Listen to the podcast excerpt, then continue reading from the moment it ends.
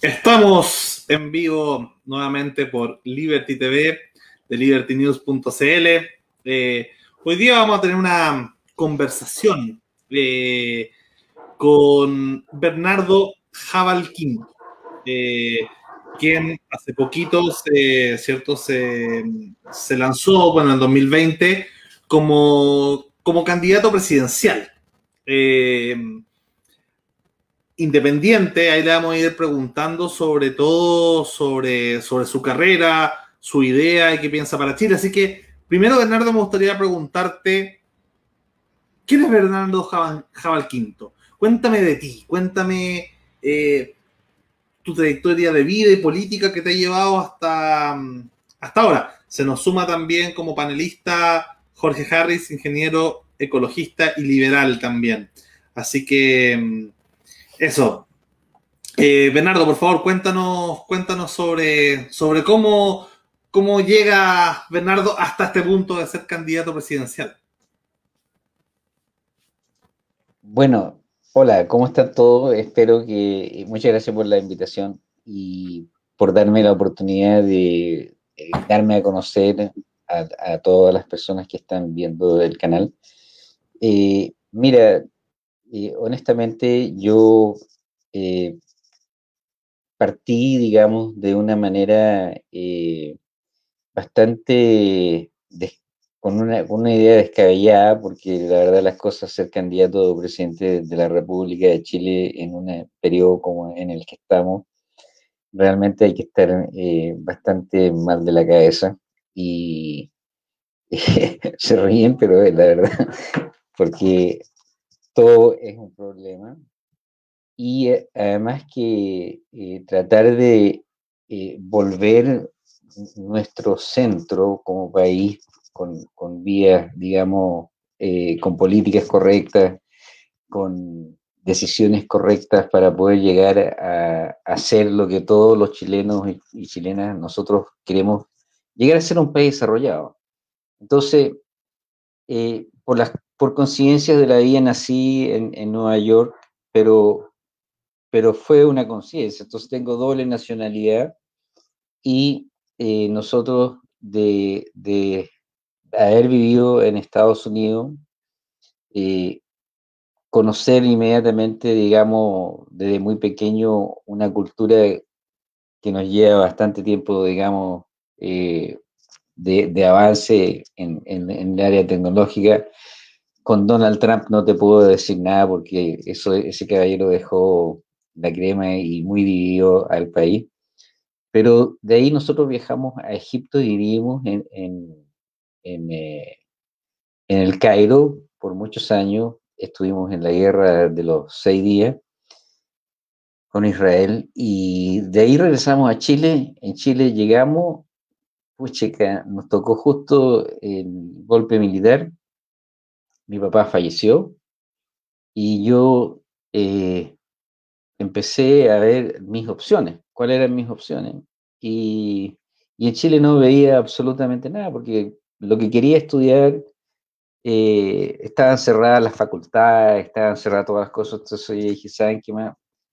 Como tengo doble nacionalidad, salí de cuarto medio, estudié en, en Talagante nosotros siempre vivimos en, el área fuera de Santiago, en Peñaflor y Talagante, ese era mi, mis entornos.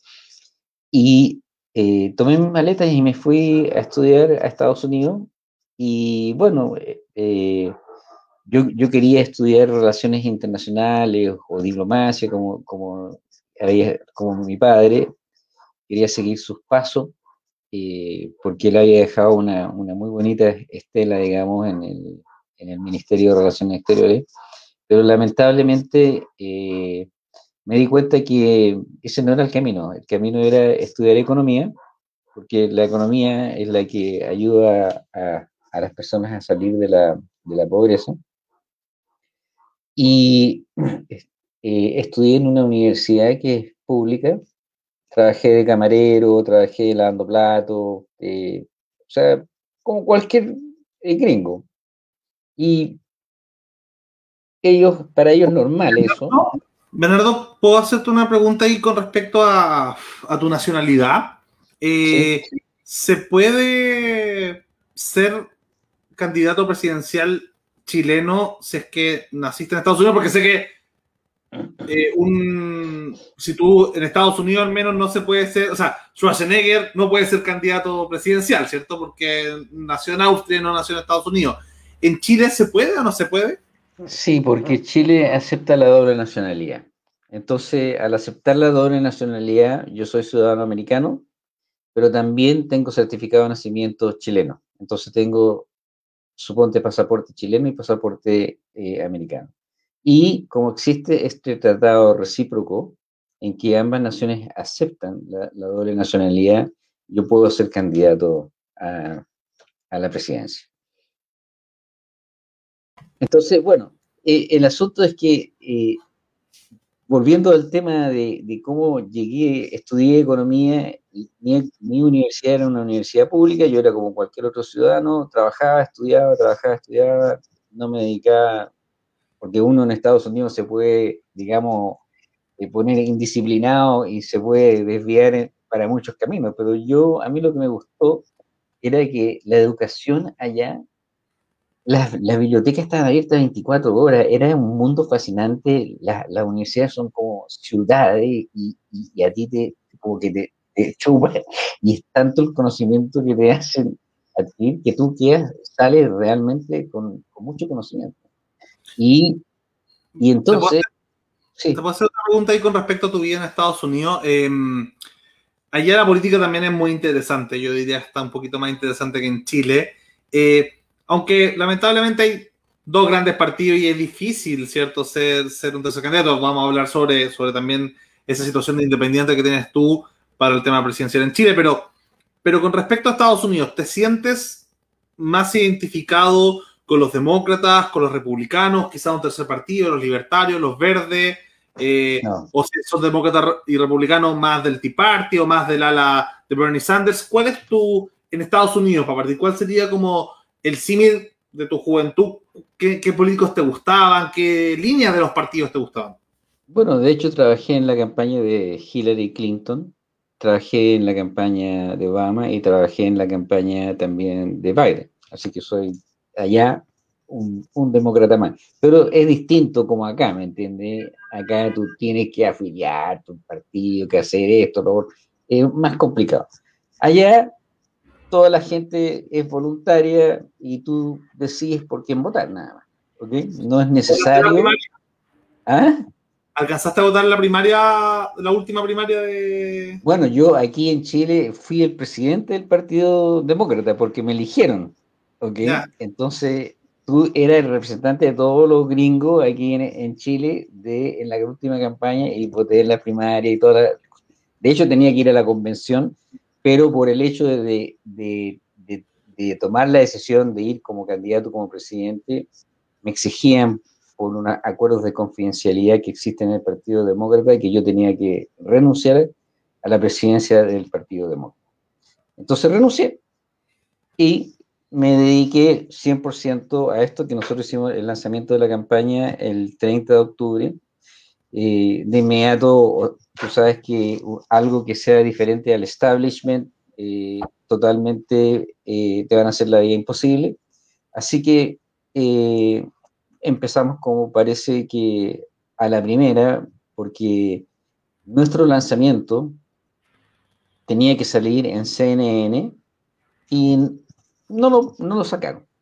Entonces, como yo no soy tan conocido aquí en Chile, pero sí tengo mucha influencia afuera en el mundo internacional, porque trabajé en el Banco Mundial, como trabajé con el Premio Nobel de la Paz, que tiene una cantidad, una red de contactos, pero gigantesca. Mandé una carta a la, a la presidenta de CNN Internacional y le dije, oye, ¿sabes qué? A mí me censuraron en Chile y eso no son los principios de CNN. Ustedes tienen que subir mi candidatura. Y la subieron. Entonces, mandé la carta a las 10.28 de la mañana y a las 12 del día tenían, la, ah, la, tenían puesta la, candidatura. Pero eso... Maravilloso, Leonardo, disculpa que te moleste. Eh, mi nombre es Jorge Qué gusto conocerte. Eh, quiero volver a lo, a, lo, a lo que estaba comentando Luca, o lo que te había, la pregunta inicial, digamos. ¿Qué te lleva a ser candidato presidencial? Hoy eh, entendemos que está fuera del establishment, pero finalmente conectado al establishment. Eh, me parece fascinante. ¿ah? Yo creo que es muy interesante el fenómeno que se, que se da con tu caso, que es distinto a otros casos que son más digamos, ciudadanos, ¿cachai? No, no, más que son ungidos por alguna persona, más que personas que se hayan preparado para esto.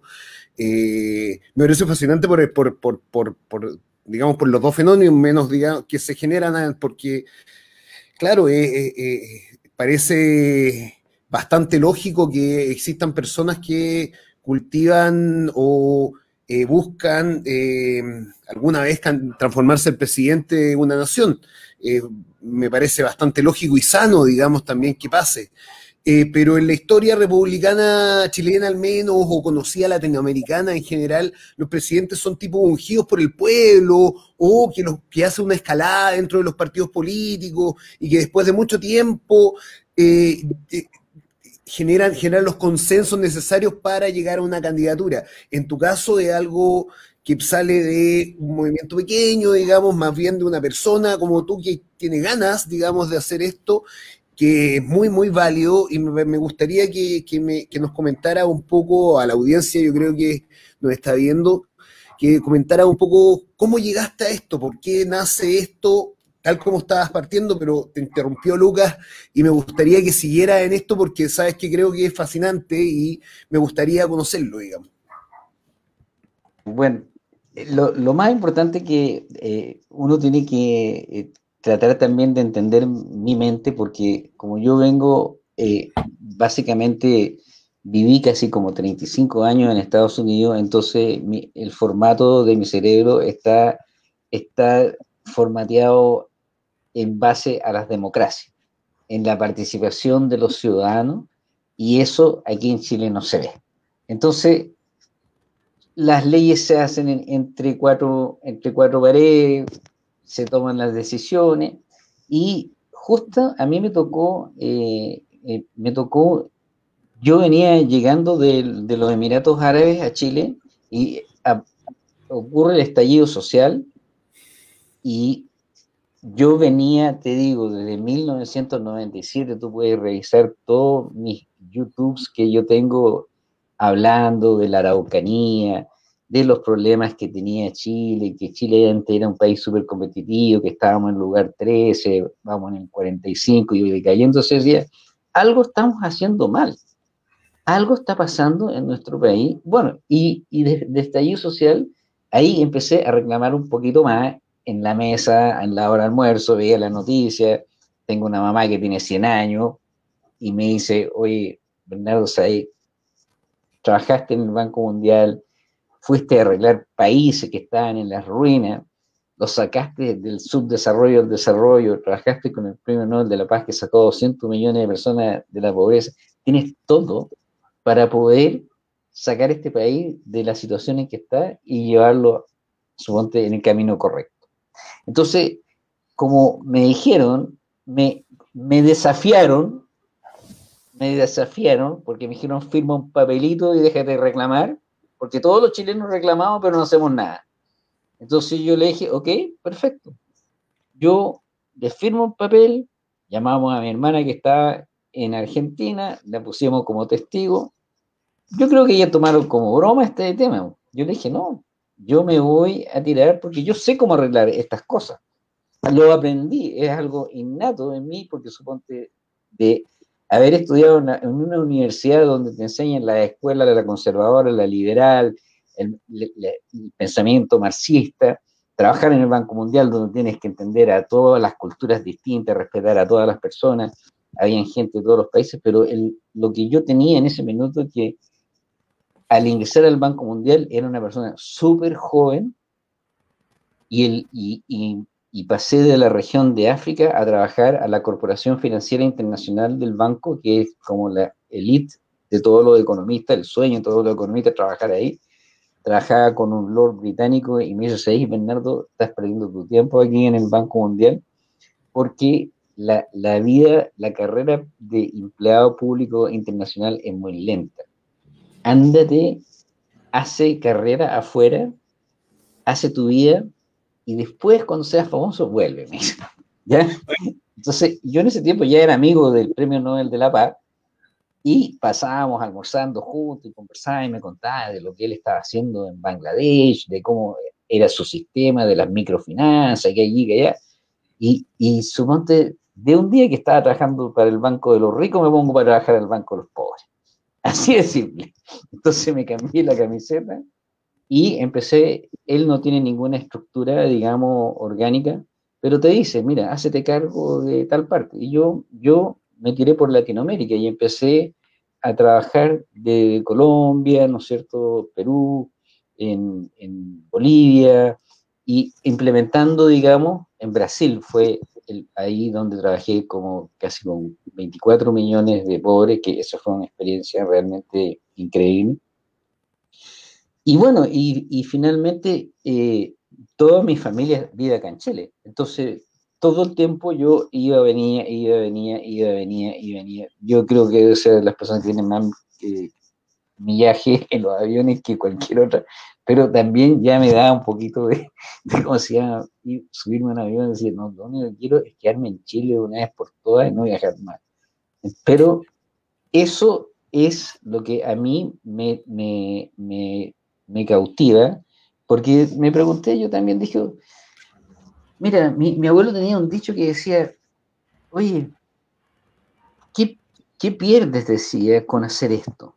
Al contrario, lo único que puedes hacer es ganar experiencia porque no tienes nada que perder. Tu día ya la hiciste.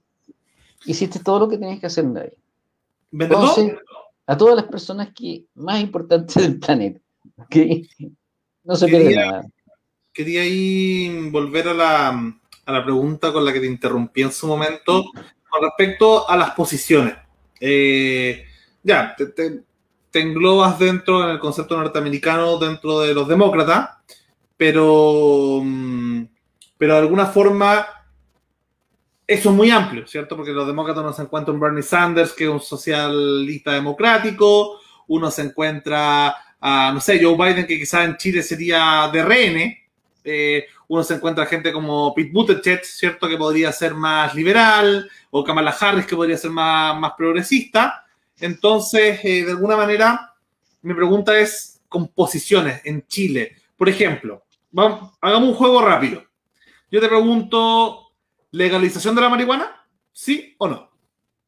Mira, todos los temas valóricos, nosotros lo que queremos hacer te voy a contestar primero, suponte, cómo me identifico en Estados Unidos, porque suponte, todos tienen sus distintas eh, eh, formas de pensar, pero yo me identifiqué mucho con Obama. Creo que fue uno de los mejores presidentes que tuvo, suponte. Eh, me identifico con Biden, que también es un presidente que es católico, como fue John F. Kennedy, que han sido los mejores presidentes de Estados Unidos. Y Obama, eh, soy católico, pero no, no, no practicante. Me, considero más como agnóstico, diría yo. ¿ya? Eso no quiere decir que uno es ateo, pero agnóstico quiere decir que tú llegas a un nivel de sabiduría o de conocimiento que respeta a todas las, a todas las religiones y eso no te hace diferente de otra persona, sino que al contrario, tienes que tratar de unificar todas las religiones porque desde mi punto de vista hay un solo Dios y todos lo vemos de distintos puntos de vista. Pero la idea es, suponte, respetarlo. Por ejemplo, la gente mapuche o los araucanos, ellos tienen su como visión y hay que respetárselo, ¿te das cuenta? Entonces, pero si tú me preguntas a mí en términos de, con quién me identificaría, nosotros, eh, eh, antes de contestarte la, pregunta, porque no me, quiero, no me quiero desviar de eso, la idea de ir como independiente era justamente para no tener ningún compromiso con absolutamente nadie y tomar las decisiones como corresponden.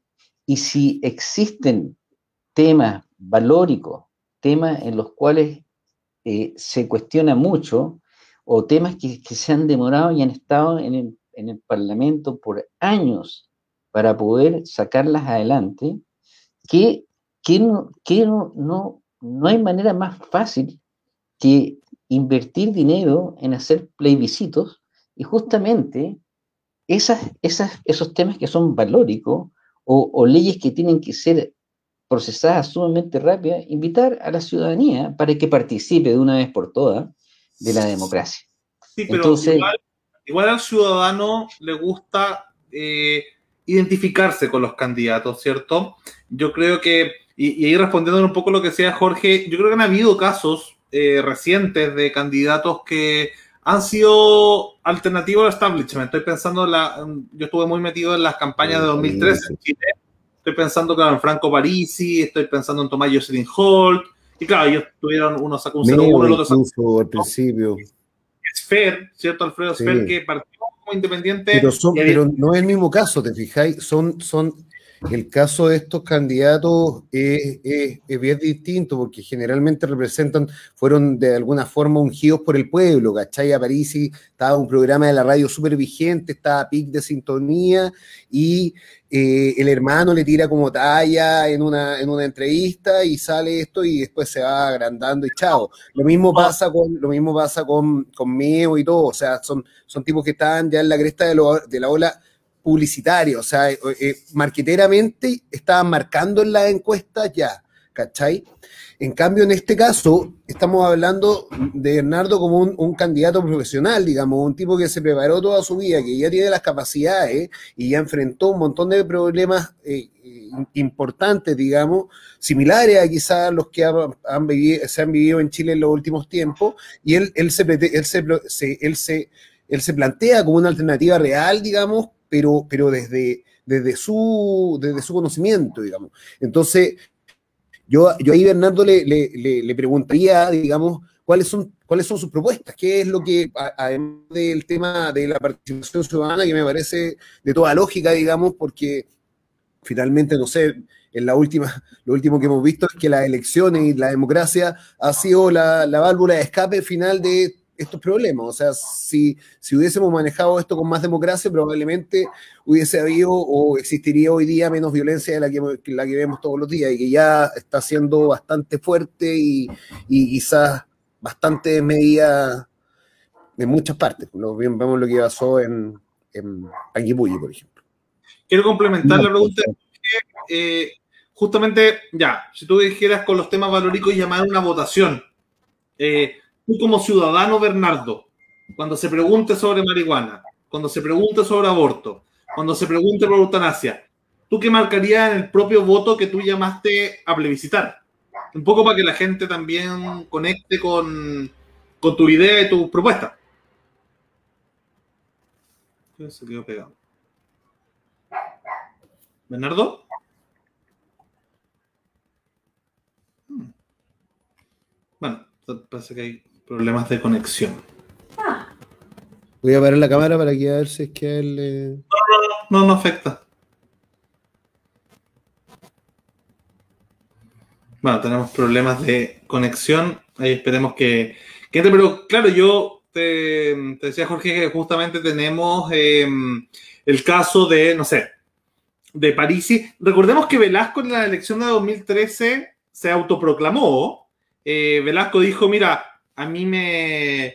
me sí, se autoproclamó, pero ya sonaba. O sea, ya estaba, ya estaba marcando en alguna encuesta, o sea, está, estaba, estaba sonando como una posible carta, ¿te fijáis? Estaba haciendo de alguna forma primero el, el, el, el populus de, de, alguna forma lo, lo ingió primero, igual que lo que pasó con Gold, o sea, hemos tenido harto, harto de ejemplos, pero en general son a partir de propuestas populares, ¿cachai? O sea, el gallo que está en la cresta de la ola sintonía, el tipo que eh, pucha, no sé, pues lo dijo en la tele sin querer, y, o el acierto noticioso, no sé no es, no es el mismo caso de, de, de Bernardo, que él, él, él, básicamente se siente preparado para esto, ¿cachai? Como mucha gente se siente preparado, pero no, no lo dice, ¿cachai? Eh, la, eh, eh, es interesante entender la, la, la, de dónde viene esta, esta, esta valentía o este arrojo, porque no sé, yo creo que nadie, no sé si sirva mucho finalmente, no sé. Sí, ahí está Claro, yo, ahí me, me, me recordaba, claro, el caso que tú nombras de Goldberg y Velasco, que, que, o, o, el caso de Sichel hoy día, que deciden ir dentro de una colisión. En el caso de. Sí. en el caso de París, sí, claro. París sí, yo creo que no está distinto porque de alguna forma es. Eh, fue una candidatura autoconvocada de alguna forma.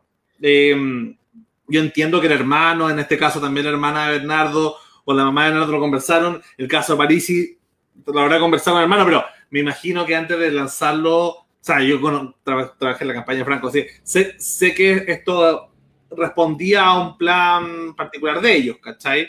Eh, una campaña que me parece súper legítimo plantearse como una opción presidencial y creo que las democracias plenas eh, está bien que existan, que florezcan. Maravilloso.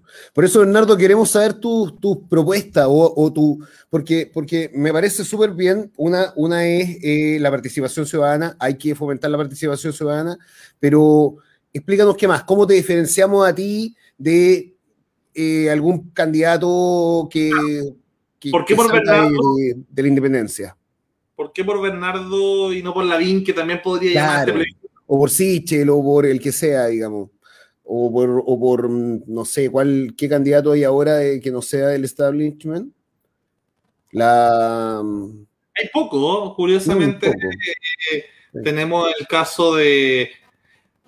había una necesidad, yo siento, de, tener mm. ciertos ciudadanos candidatos distintos a los, al establishment político. O sea, por algo, eh, Vidal, ¿cierto? Eh, Heraldo Muñoz, eh, Elizalde empezaron a ver eh, cuesta arriba sus posibilidades presidenciales y salió Narváez, que también tenía experiencia internacional, que tenía una visión eh, religiosa distinta.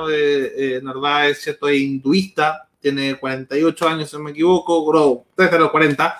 entonces fue una opción distinta al del establishment de los políticos. Entonces, ahí, Bernardo, ¿nos escuchas? ¿Cómo estás de conexión? No, parece que no, no, no, conecta bien. Pero bueno, han, han, surgido justamente candidaturas presidenciales que responden de alguna manera a una petición distinta a la del establishment político tradicional. Ahora sí, ahora sí. Hola, hola. Hola, perfecto. Bernardo, cuéntanos un, poco de, tus propuestas, de, tu, de lo que tú quieres, quieres, hacer para cambiar, para, para cambiar Chile, digamos. Eh, aparte de la, participación ciudadana, que lo entendemos que es una, necesidad hoy día, eh, ¿qué más, ¿cómo te diferenciamos nosotros, aparte de ser un candidato independiente, el resto de los candidatos? de un Sichel, de un Lavín, de, un Jaue, de, no sé, ¿cuál es, cuál es su propuesta? Cada uno hoy día ya se se ha, mostrado de cierta forma ha mostrado de, alguna forma las cartas, eh, bueno, por, también la mayoría estar dentro de los partidos políticos tradicionales, pero en tu caso no, no sabemos mucho, no conocemos mucho, sabemos, entendemos ya más o menos dónde pararte eh, en, el mundo norteamericano, pero acá en Chile igual es distinto. Eh, explícanos un poco de eso y, de tus propuestas, qué es lo que crees tú que necesitamos y qué podemos hacer mejor.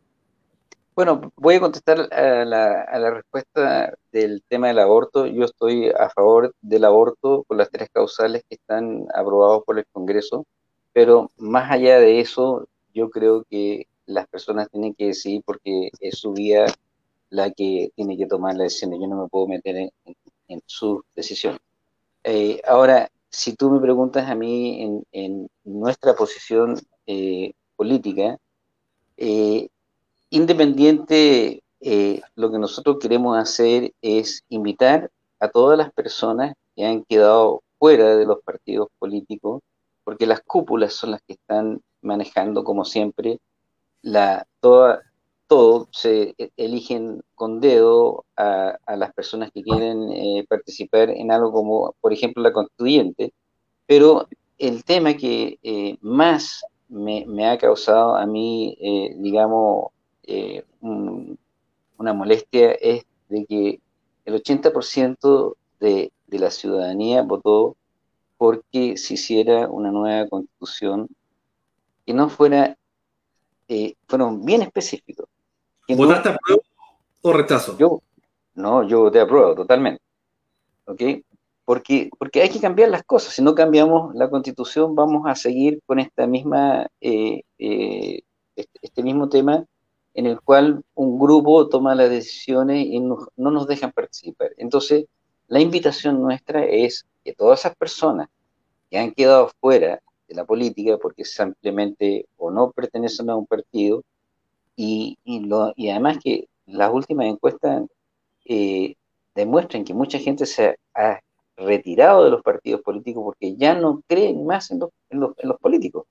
Entonces, después del estallido social, y, yo venía por mucho tiempo diciendo, algo estamos haciendo mal, entonces lo que uno dice, si yo tengo la experiencia de poder cambiar las cosas, ¿por qué no formar un equipo profesional? Porque yo creo que Chile está formado con muchas, eh, hay muchas profesionales que son extremadamente inteligentes, pero no los dejan participar. ¿Por qué? Porque suponte los partidos políticos absorben y ponen a personas como, eh, eh, como ministros del Interior que no tienen absolutamente ninguna experiencia a dirigir temas que son esenciales que tienen que ver con la vida y la muerte. Entonces, si tú eliges dónde está la responsabilidad de las autoridades, dónde está la responsabilidad de, del, del, presidente de la República de tomar las decisiones correctas, hacer que un país sea proactivo y no reactivo como el país que nosotros tenemos, que siempre tomamos las, las decisiones después de que ocurren las cosas. Eso no es posible. Nosotros tenemos que... Dime. Bernardo, justamente como, como, como la idea no es tomar posiciones después y, y, y, tu valor comparado justamente es tener experiencia internacional de haber visto sociedades quizás más avanzadas, al menos en términos económicos y, algunos indicadores, que Chile, eh, por ejemplo, en alguna definición, parlamentarismo o presidencialismo, ¿qué crees que sería mejor para la realidad chilena si es que dependiera de ti? Quiero hacerte como pregunta como... Sí, como... Tiene, tiene, que ser mixto. No, no puede, el presidente no puede tener tanto poder como el que tiene en este minuto. Tiene que haber un, una, algo que, controle y también que controle también y que hagamos reforma en, el, en, el, tema, en la tema de la justicia. Entonces, nosotros, nosotros partimos de la base de que queremos de que todo el mundo reclama y dice que el modelo económico es, el, es, es, lo que funciona mal en Chile. Y yo le trato de explicar a todas las personas que no es, no es el, todos los países tienen el mismo modelo económico. Es una economía mixta, abierta y que transa, suponte, con todos los países del mundo. Estamos insectos en una globalización. Lo que nosotros tenemos malo aquí en Chile es lo que se nos inyectó en la cabeza después del golpe militar, en crear una, una educación que tiene que ver con la ingeniería comercial, que no es ni ser economista, ni es ser, suponte, administrador de empresas. Le pusieron un nombre de ingeniería que no tiene nada de ingeniería, pero, pero la máxima de ella es maximización de utilidades, mínima inversión y reducción de costos. Y eso es lo que nos tiene a nosotros como país como un país que es, mediocre y que no podemos salir adelante porque hacemos todas las cosas a media. Es decir, como que si yo te preguntara a ti, tú te subirías a un avión en el cual el piloto te dijera, a lo mejor vamos a despegar o a lo mejor vamos a aterrizar. Nadie lo va a hacer. Porque tú quieres que la gente se invierta dinero en gente que esté especializada. El piloto se tiene que subir al avión, tiene que manejarlo, despegar de Chile con 30 grados sobre sobre su ponte de temperatura y aterrizar en Frankfurt con 30 grados bajo cero, y esa es su, su labor, salvar, llevar a la gente con vida. Aquí Usemos... quieren que venda boleto, que sirva la comida, que haga todas las cosas el piloto, y eso no es posible. Usemos, sigamos usando la metáfora de aviones. ¿Crees que Chile debería despegar hacia un modelo más parecido al nórdico o hacia un modelo más eh, más capitalista en lo económico, estoy pensando en Suiza, no sé, o en los países anglosajones. ¿Hacia dónde crees tú que debería avanzar eh, Chile en la situación en la que estamos y hacia dónde deberíamos dirigirnos? Eh, porque claramente yo creo que hay un consenso en que no nos gusta estar donde estamos, ¿cierto? Y, y hoy día se está debatiendo. Y hay algunos que creen en un modelo más socialdemócrata, eh, Estado de bienestar, y hay otros que creen un Estado más subsidiario, más libertario, si se quiere, más, más, capitalista. ¿Hacia dónde crees que se debería avanzar? Chile tiene que, mira, Chile tiene, tiene un, antes y un después de, del, del estallido social y de la pandemia y la crisis económica. Entonces, tú me estás haciendo una pregunta que ya es pasado y tenemos que mirar hacia el futuro. Si queremos mirar al futuro, nosotros tenemos que ya con el puro estallido social y con la pandemia, entramos en un mundo que tiene que existir una inversión en la tecnología tan grande que como lo que recién ocurrió, que por ejemplo estábamos teniendo una conferencia se corta la luz. ¿Ok? Porque esas empresas que están, que nos brindan la electricidad, suponte no hacen las cosas bien y hay cortes de luz. El otro día hubo una pequeña tormentita aquí en Chile que duró cinco días y Chile quedó la crema, pérdida millonaria, no se puede exportar, ¿no es cierto? Hay, ¿Quién paga todo ese costo?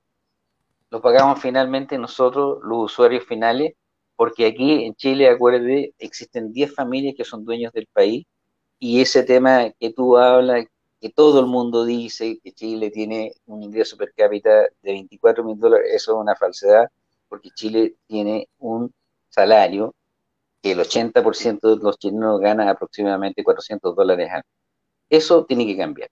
Entonces nosotros hablamos de una economía humanista en la cual se centre en el ser humano. Si tú no inviertes en el ser humano, no vas a poder tener nunca respeto, no vas a poder tener nunca tolerancia, no vas a poder tener profesores de estrella, no vas a poder tener una entidad pública que sea realmente eficiente para que no tengamos esta burocracia que tú vas a sacar un documento y te mandan a 10 partes, suponte, para que puedas sacar un papel, llegas con el papel, te mandan a pedir otro papel. Entonces, tenemos que invertir, tenemos que reinvertir el dinero en el país para que justamente podamos ser un país. Yo he trabajado países subdesarrollados y que lo hemos sacado al desarrollo. Entonces, eso es lo importante que uno tiene que rescatar. Tenemos que cambiar nuestra forma de pensar porque todo es posible y todos los países pasan por los mismos escenarios. Nosotros estamos justamente en un periodo en el cual no se hicieron las cosas como se tenían que, hacer y ocurrió lo que ocurrió con el estallido social porque la gente se aburrió de tener que vivir, la vida es muy corta, y tener que vivir pensando si podía pagar la cuenta de luz a final de mes, si podía pagar la cuenta del agua, y hay mucha gente, es cuando subieron en los 30 pesos del metro, ese niño que saltó no saltó porque, porque quería saltar, saltó porque simplemente probablemente no, no tenía los 30 pesos y tuvo que saltar y bueno, ocurrió un estallido social gigantesco en el cual al final y al cabo la pregunta es, ¿bajaron o subieron la tarifa del metro o siguen ganando suponte, a manos llenas estas instituciones y dónde está el dinero que se ha guardado en los fondos soberanos en Chile. Chile es un país sumamente rico, pero no reinvertimos el dinero. Si imagínate que el 0,37% se invierte en investigación, desarrollo en el país, y eso no es posible. Nosotros tenemos que invertir más dinero en investigación y desarrollo si queremos llegar a ser un país desarrollado, porque no vamos a llegar nunca a ser un país desarrollado si no existe la voluntad de todos nosotros para poder llegar a ser un país desarrollado. Cuando hablas, no, no, cuando te refieres a Chile, obviamente, pero cuando hablas de, nosotros creemos eh, como equipo, eh, quería preguntarte por, por eso, o sea, ¿cómo pretendes llegar a la papeleta? Eh, ¿Con qué partido independiente juntar las firmas? ¿Estás dispuesto a, competir en una primaria? ¿Cuál es tu estrategia? ¿Cuál es tu estrategia para poder llegar a ser presidente, digamos? Porque... En caso de que ¿con quién gobernaría? Eh, porque en el fondo... Mira, nosotros nos dimos cuenta que juntar las 33.000 firmas era algo básicamente imposible, ¿ok? Entonces eh, encontramos un, partido de información que, por casualidad se llama Partido Demócrata, es demócrata.cl y empezamos a fijarnos en, en sus estatutos, que eran muy similares de la forma que, que nosotros pensamos. Lo conocemos, Alson Borque, gente expri. Eran expri, ¿ok? Pero también se salieron y al final quedó eh, una persona, eh, Flores, como presidente del partido y eh, él estaba ya al borde de, dejar ese partido y no seguir, suponte, con, ese, con el partido. Y nosotros le dijimos, oye, mira, nosotros te ayudamos porque en vez de tener que juntar las 33 mil firmas que nos está pidiendo el CERVEL, tenemos que juntar 1.500 firmas, suponte, en tres regiones que sean, eh, eh, que estén adjuntas, como suponte O'Higgins, eh, Maule y el, el, Ñuble, y teníamos que juntar, suponte, nos faltaban 500, 500 y 500 firmas que se puede hacer a través, hoy, a través de la página del CERVEL, de sumas, y ellos me van a proclamar a mí como candidato independiente, pero yo sigo siendo como candidato independiente. Y ellos van a seguir justamente siendo un partido que va a recoger a todas, a todas las personas que a lo mejor quieren ir como, como un, concejal independiente, como un senador independiente, pero no tienen el apoyo. Entonces, es otro mundo. Este, este es el mundo de los independientes. O sea, un partido demócrata, pero sin el apellido independiente, donde la democracia es lo que prevalece, porque, porque van a haber elecciones como corresponden, la gente no va a ser nominada a dedo como el estilo de los partidos acá en Chile. Y como, como te estaba diciendo, Chile fue súper claro, o sea, la constituyente al final terminaron los partidos políticos poniendo a las personas que ellos querían y los escaños para los independientes fue casi imposible lograrlo. Y finalmente dieron no sé cuántos escaños para los pueblos originarios. Eso el partido, el partido Demócrata eh, que menciona eh, era una facción, ¿cierto?, del PRI, pero que originalmente, bueno, han hecho una especie de, de, hélice similar a lo que tenían los humanistas con los ecologistas en los 92.000, que era un partido que se llamaba Democracia Regional, eh, que justamente sirvió para llevar a Franco, o sea, como precandidato a Franco Parisi en la, en la primera del 2017 ¿Te sientes inspirado o cercano a lo que hizo Franco Parisi en su campaña 2013, donde sí llegó a la papeleta? Porque yo sé que mucha gente de las que está en el, Partido Demócrata hoy día o estuvieron en el PRI o estuvieron en la campaña de Franco. ¿Te sientes cercano a ese mundo o, crees que son proyectos distintos?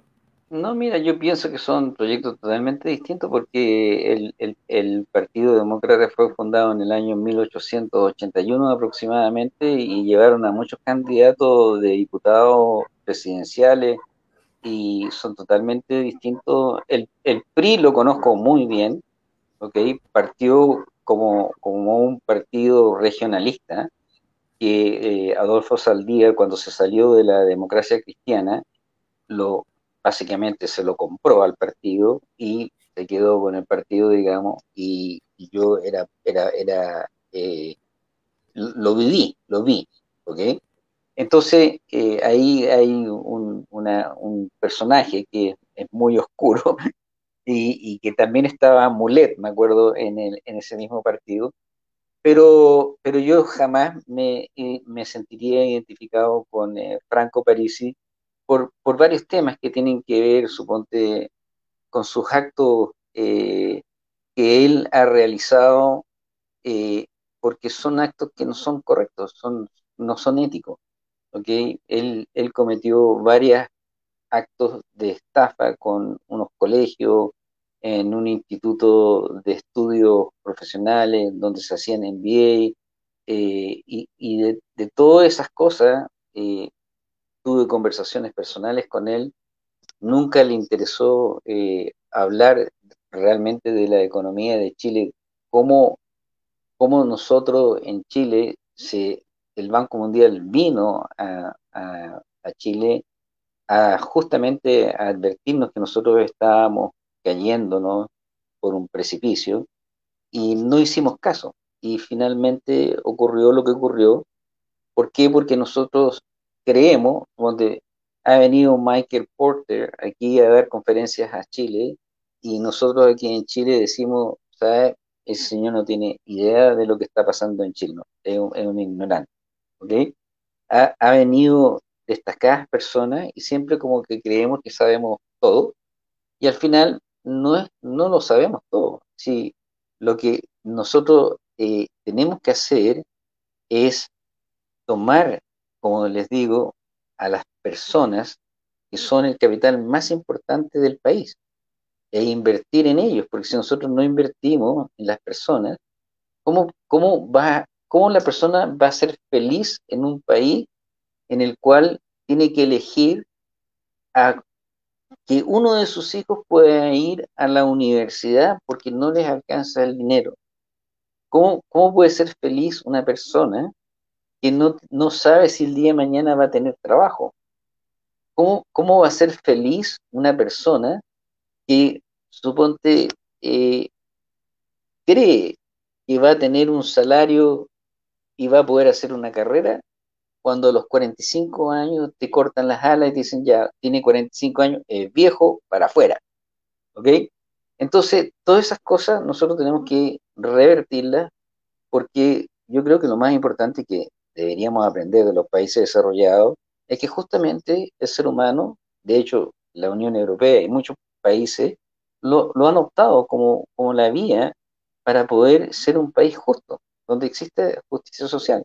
Entonces, nosotros estamos invitando a todas estas personas que quedan afuera, que son sumamente inteligentes, para que podamos construir el país que queremos, un país que, se puede hacer real con la cooperación de todas las personas que desean participar en hacer las cosas bien desde un principio y no hacer las cosas como hemos tenido que hacerlas aquí, porque si tú no estudiaste en el St. George si no estudiaste en el verbo divino, si no estudiaste, suponte, en los colegios de la élite, estás fuera de todo, porque son, están todos emparentados, los parlamentarios con los empresarios, se casan entre ellos, se van a las fiestas de Zapallar, ¿no es cierto? Tienen las mismas, se, casan en las mismas familias, y, y todos se perpetúan en el tiempo, y nosotros queremos que definitivamente eso se acabe, cambie, y que todas las personas tengan su oportunidad yo, por ejemplo, quiero postularme cuatro años y no quiero ser presidente, quiero dejar la base muy arraigada para que no venga el próximo elecciones y me cambien todo de nuevo para que partamos de cero. Y eso tiene que ser con la colaboración de todos y la voluntad de todos los chilenos, que en este minuto el 98% de los, por ciento de los chilenos se declaran ser independientes. Entonces tenemos una gran... Muchos independientes van a la constituyente eh, en las distintas listas porque el sistema ayuda a que sea así. Em, hay candidatos de lado y lado, de, indistintamente de su partido, de su... De su eso, eso, mismo iba a eso mismo iba a preguntar yo, por, considerando que básicamente la solucionática de, de, lo que planteaste recién, de que las cosas después de cuatro años se cambien así como... Eh, está en la constitución, digamos. Y mm, dentro de eso mismo, ¿ustedes tienen candidatos? Eh, ¿Llevan alguno? O, qué les pasó? ¿O, cuál fue el plan? O también, ¿qué, candidato le gustaría a Bernardo que saliera indistintamente? Claro, también. Pues, si tienen algún candidato preferido, por eso lo preguntaba. ¿Dentro de la constituyente? Sí. Mira, yo creo que si creo, tengo tanta fe en lo que estoy diciendo que yo creo que la gente está tan asqueada de la politiquería que existe en nuestro país que eh, tenemos grandes chances de que vamos a ganar en, primera vuelta porque la gente quiere un cambio. Entonces, eh, si tú me preguntas eh, si estoy de acuerdo con, con, la constituyente, yo creo que uno de mis primeros actos va a ser declarar nulo esa constituyente porque no fue lo que la gente pidió. Y hacer unas nuevas elecciones y elegir a gente independiente, profesionales, que se han entendido en la materia, porque a mí no me gustaría, sin, sin ningunear a ninguna persona, pero es, es como tratar de decir oye, eh, no sé, pues, eh, está bien que una persona eh, no tenga muchos conocimientos, pero al menos tú tienes que poner algunas exigencias. Por ejemplo, Alexis Núñez, que es una persona que escribió un libro sobre, sobre los fraudes que existieron en la Polar, en todas estas colusiones que existieron en Chile, le han hecho la vida, pero se la han hecho pebre.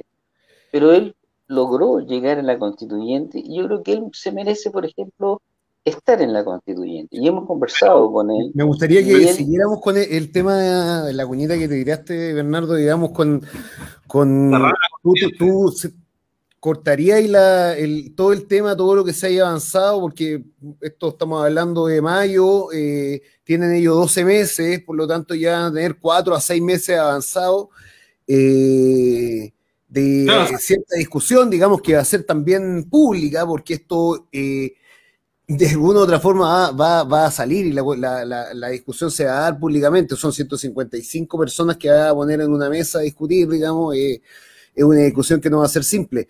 Eh, sí, ¿Cómo lo harías tú? O sea, ¿de verdad cortarías todo esto? Eh, ¿Partirías eh, te hago, la siguiente pregunta. cero? ¿O, partirías de esto? ¿Tomarías lo, lo, que también hizo Bachelet? No sé. Pero ¿por, ¿por qué Alaman, suponte, se fue a la OSD a traer a una persona para que supervigilara, digamos, la, la constituyente? ¿Por qué crees tú?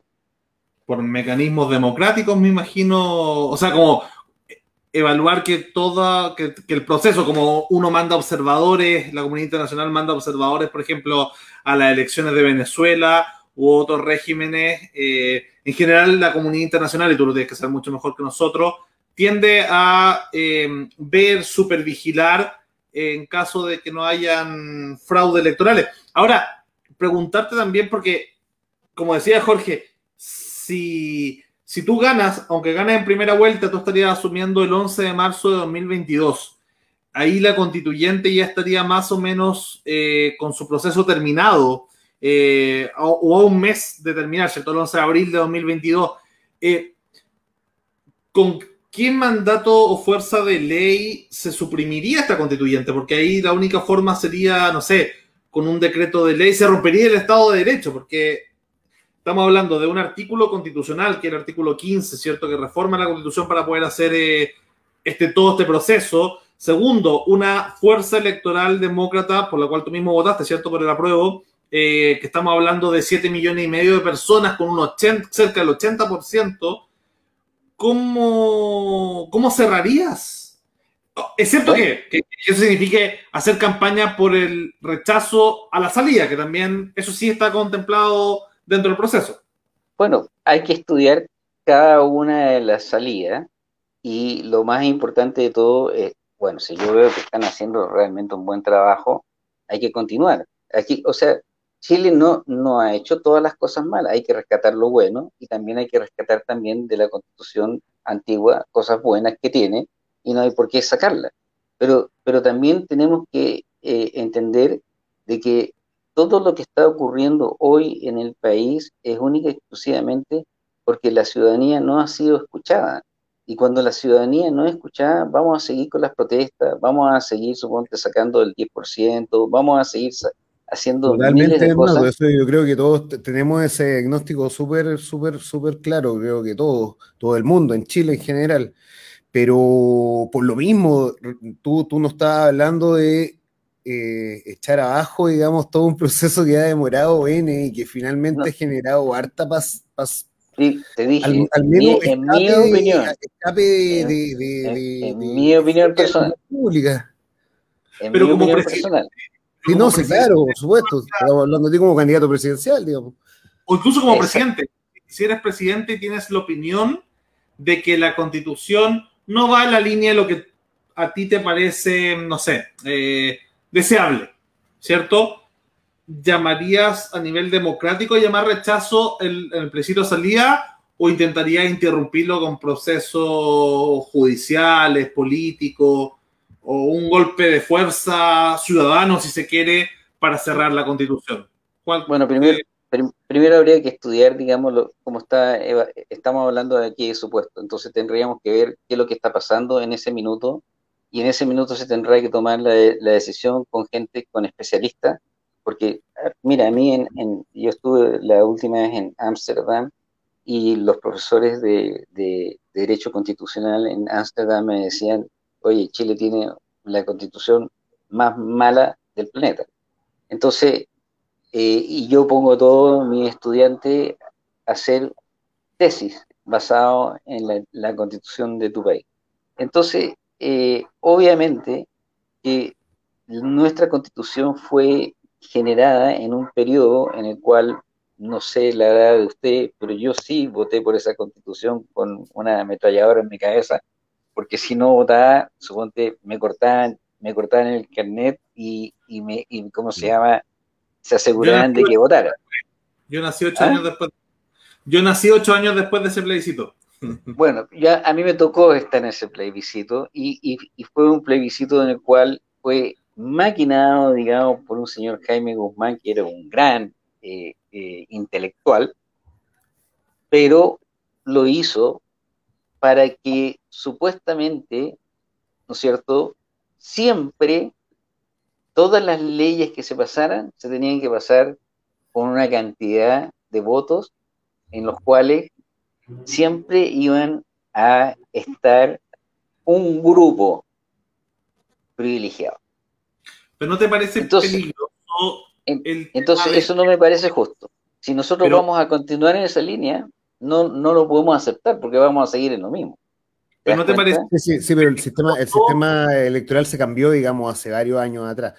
Eh, el otro, el, peligro institucional de como evaluar opciones que no estén contempladas en la constitución posterior, sobre todo si eres electo presidente como independiente, eh, igual es, es, es, delicado y es peligroso justamente un presidente sin, sin, un, sin partido tradicional o sin coaliciones firmes que luche contra otro poder del Estado, que, que básicamente es lo que pasó en Venezuela un poco, ¿cierto?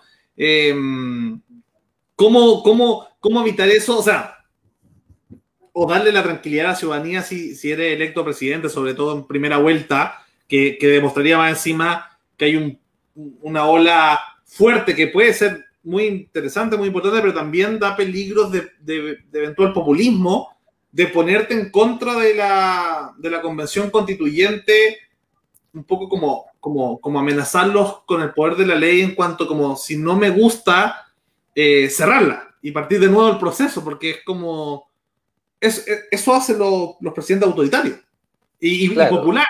Independientes, con mucha votación, que ganan en primera vuelta y después cierran el Congreso, o cierran la, la convención constituyente, o cierran y, analizan después jurídicamente cómo lo hacen, pero, pero, pero son un poco peligrosos para hacer todo esto. Pero, hasta, hasta los mismos constituyentes tienen la potestad en este minuto de poder, suponte, en un minuto avanzado, de, porque tienen los poderes constitucionales para poder hacer desaparecer el, Parlamento.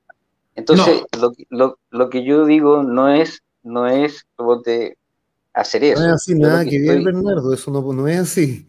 No, no, tienen, tiene limitación en el artículo 15 que justamente mm. no pueden afectar la República ni afectar eh, instituciones electorales. Por, eso, o sea, yo también, y estoy de acuerdo, Bernardo, contigo, que, que sería peligroso que la constituyente tuviera en la potestad, no sé, de no nos gusta el presidente que eligió la ciudadanía y sacarlo. Yo creo que lo que tú mismo si hubiese sido así, hubiese votado rechazo, digamos, y, yo creo que Bernardo también, o sea, no entiendo tu posición, Bernardo, hoy día. me, me, cuesta. Explícame. Porque con respecto a la idea de check and balance, ¿cierto? Que tú mismo mencionaba. Claro, eh, es que eh, lo, lo, que pasa es que ustedes están acostumbrados, acostumbrados al, al, al all establishment, que es una postura, digamos, eh, que ya, ya no está, eh, digamos, eh, no se usa. Hoy los que tienen realmente el poder son los millennials, las personas que tienen las redes sociales en, su, en sus manos, y ellos son los que deciden. O sea, tú, por ejemplo, en, en este minuto, quizás cuántas personas nos están viendo y escuchando nuestra conversación, y lo, y lo que nosotros tenemos que hacer es justamente tratar de unir el país, porque suponte, tú me estás diciendo, si llegas a ser presidente de, Chile, yo no, voy a, yo no voy a gobernar para un grupo, voy a gobernar para todos. Entonces, no, no puedo estar seleccionando de los de la derecha o los liberales, sino que ¿De qué, todos los ¿de qué partido, te gustaría? O sea, si, si tú ya sale electo en primera vuelta y el Congreso sale más o menos en una proporción similar a la que existe hoy día, ¿con qué partidos te gustaría gobernar? Porque igual hay que elegir en un momento, porque eh, incluso si tú dices que hay que sacar... Ninguno, digamos. No, no, porque si, si, el mismo Bernardo dice que hay que bajar el presidencialismo, significa que tiene que haber más eh, consenso entre el presidente de la República y, eh, y, el Parlamento. Pensando que tú te vas a postular para 2021 y en ese va a haber una elección, ¿cierto? Que lamentablemente no es como el sistema francés que como que sería el caso Macron, ¿cierto? Que salió electo y seis meses después él eligió un parlamento súper a su, a su pinta, con el partido en marcha, ¿cierto? En tu caso te tocaría gobernar con los partidos de ahora. Eh, ¿Con qué partidos te gustaría que el partido... No necesariamente, porque nosotros estamos creando el Partido Demócrata en el cual vamos a invitar a muchas personas para que se sumen y todos esos independientes van a llegar, lo más probable, también al Congreso. Imaginemos que queda un 10% del Partido Demócrata que, compuesto por independientes que están en el Partido Demócrata, que sería un golazo, o sea, pasar de 0 a 10%, ningún partido en... No se ha hecho nunca en la ¿Con qué, ya, ese Partido Demócrata que tiene un 10%, 15 diputados, ¿con qué más te gustaría? ¿Hacia qué lado te gustaría que sea? O sea, te, doy la, libertad de decir, mira, me gustaría del Partido Radical hasta RN, o del Partido Ecologista hasta el Partido Republicano José Antonio Gas cómo, ¿cómo conformarías la coalición el día después de que se elija el Parlamento y que tú ganes en primera vuelta? Yo, yo voy a trabajar con las personas que tengan las ideas más coherentes para sacar el país adelante, sean de conservadores, sean liberales, sean de donde sea. Porque uno tiene que ser transparente. Tiene que, uno tiene que ser transparente y tienes que invitar a las personas a participar. Y toda la, participación, la que yo quiero llevar adelante, es que toda sea pública, no sea tomada entre cuatro paredes porque la, gente tiene que participar. Es decir, si podemos adelantarnos, y que ya estamos adelantados con el tema de, del tema digital, que la gente participe a través de los celulares en, en las políticas que se están tomando, ¿me entiendes? Pero el, Parlamento, pero el Parlamento no, o sea, puede escuchar a la ciudadanía, puede ver las encuestas, puede ver la, no sé, esta tercera cámara digital como una especie de, de no sé, de, de guía a seguir, pero los parlamentarios van a seguir militando los partidos políticos tradicionales, excepto que se diera algo, no sé, como, como estos casos emblemáticos de Alemania del año 33, que justo nace un partido nuevo y gana, o, el sistema de Macron ahora en Francia, que justo nace este partido y saca un porcentaje, pero el mismo Macron. Pero uno sí tienen que, tienen que, gobernar con el Partido Socialista francés y con el Partido Republicano francés. Entonces, no obligado, porque si porque tú, me dices, hay gente idónea en todas partes, pero ¿quién es? Porque están, si, si no van a ser pura gente nueva, va, también van a salir los Girardi, los Desbordes, los, no sé, las Pepa Hoffman, los Gabriel Boric, van a ser electos ellos. ¿Con ¿Quién es la gente que tú consideras que tiene estas buenas ideas de lado y lado y quiénes no?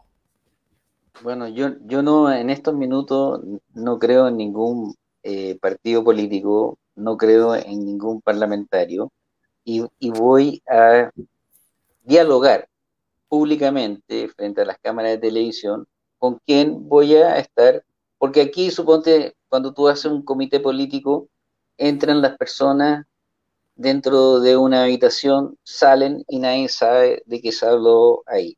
Lo que a mí me interesa es que la gente pueda participar y sepan de lo que se está hablando y sea público. Entonces la gente va a saber con quién yo estoy conversando, porque suponte si unas personas que están en, en, en el Parlamento y no están de acuerdo a lo que la mayoría de la ciudadanía quiere, yo por supuesto que no me voy a aliar a esas personas porque no es, sería sería ridículo que yo no escuche a la ciudadanía lo que está pidiendo la gente. Yo estoy diciendo que voy a escuchar a las personas y las personas me van a ayudar a que nosotros gobernemos todos en conjunto, porque una cosa es crecimiento económico y el otro es desarrollo económico. El desarrollo económico es cuando existe la voluntad de todos los ciudadanos para que un país llegue a ser desarrollado. Y el Estado tiene que, tres, tres cosas que son fundamentales. Una es proteger a su ciudadano, que no se hace. Segundo, empoderar a ciudadanos, que tampoco eso se hace aquí en Chile. Y enriquecer la calidad de vida de los ciudadanos. Y eso tampoco se hace en nuestro país. tú, dices, tú dices el tema de la ciudadanía, pero también a veces endiosar a la ciudadanía es complicado, porque, por ejemplo, ¿qué pasa si mañana, lamentablemente, eh, Dionisio no lo quiera? No sé, hay, una, hay una, una violación con asesinato de una niña, por ejemplo. La ciudadanía muchas veces responde desde la guata y pide pena de muerte. Si los políticos, no sé, en su momento de frialdad y sabiduría republicana dicen, oye, ¿sabéis qué? no, no, no corresponde la pena de muerte porque es una violación a los derechos humanos que todos los países desarrollados están más bien prohibiendo. Tú y la ciudadanía está muy enojada con este violador asesino. ¿Tú actuarías del lado de la ciudadanía y legalizarías la pena de muerte porque la ciudadanía sí lo quiere? ¿O en ese caso yo, no soy Dios, así que no... ¿Cuáles son los mínimos, digamos? ¿Cuáles son esos mínimos donde tú escuchas a la ciudadanía y cuáles son los mínimos donde se escuchan los principios. Y ese es mi problema con, con, endiosar a la ciudadanía en cuanto a, a, no, bueno, no voy a hacerle caso a los políticos, voy a hacerle caso a la ciudadanía, que a veces la ciudadanía tampoco es un ente rusoniano eh, perfecto que toma esta deliberación de la voluntad popular. No, a veces se equivoca, muchas veces se equivoca y, y, tú mismo has trabajado cierto en organismos técnicos que sabes que la gente muchas veces no sabe eh, temas técnicos que son importantes. El día de mañana la gente dice, no, no, eh, subamos el impuesto al 99% a los empresarios porque, no sé, todos los empresarios son ladrones y, eh, demos todo gratis. Bueno, te quebráis un país. Probablemente eso va a querer eh, la gente. Y, claro, entonces hay que, hay, que, hay que confluir con ideas, con principios, y por eso son importantes. Yo estoy de acuerdo, nosotros, tanto Jorge como yo, somos independientes, no militamos en ningún partido político, igual que tú.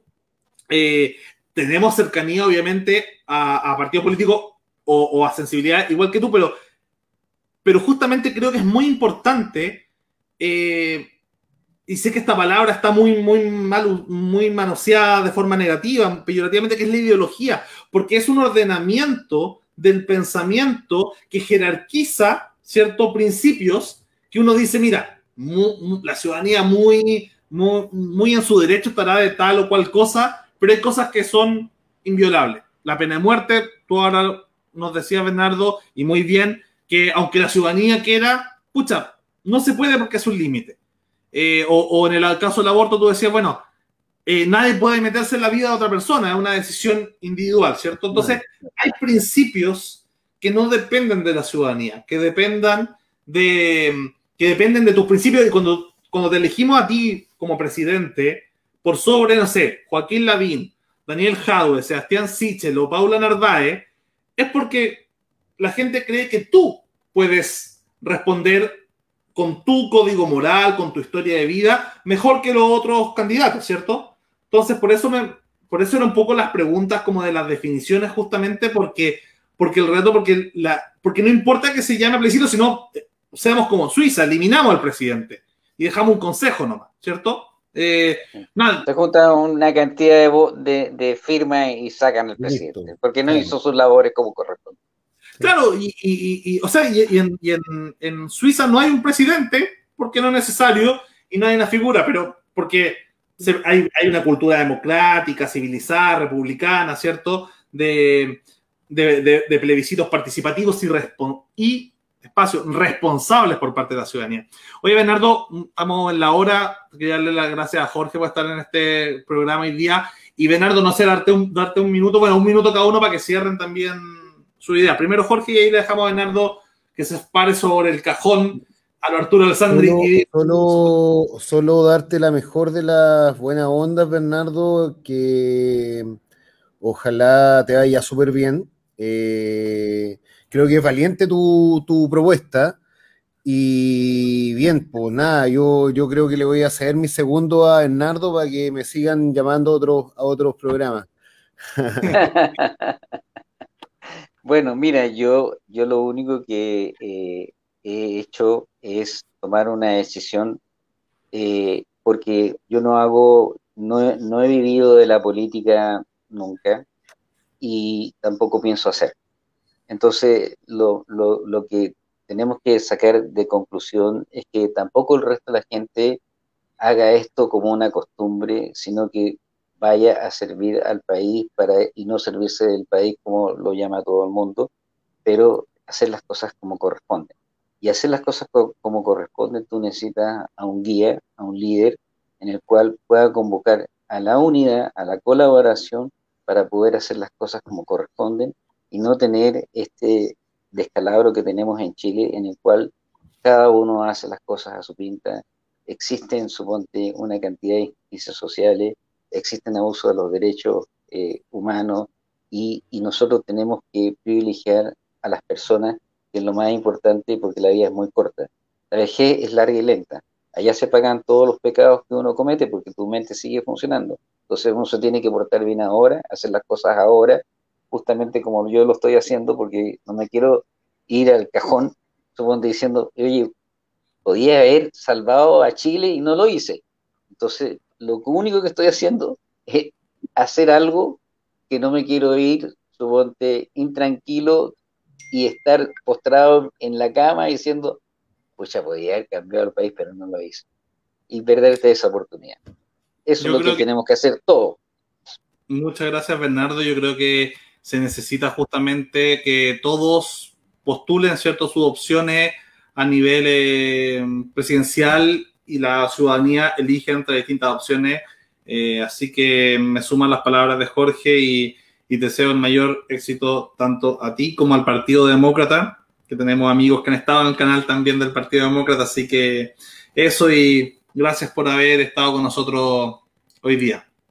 Muchas gracias a ustedes por la invitación. ¿eh? Espero que nos volvamos a ver de todas maneras.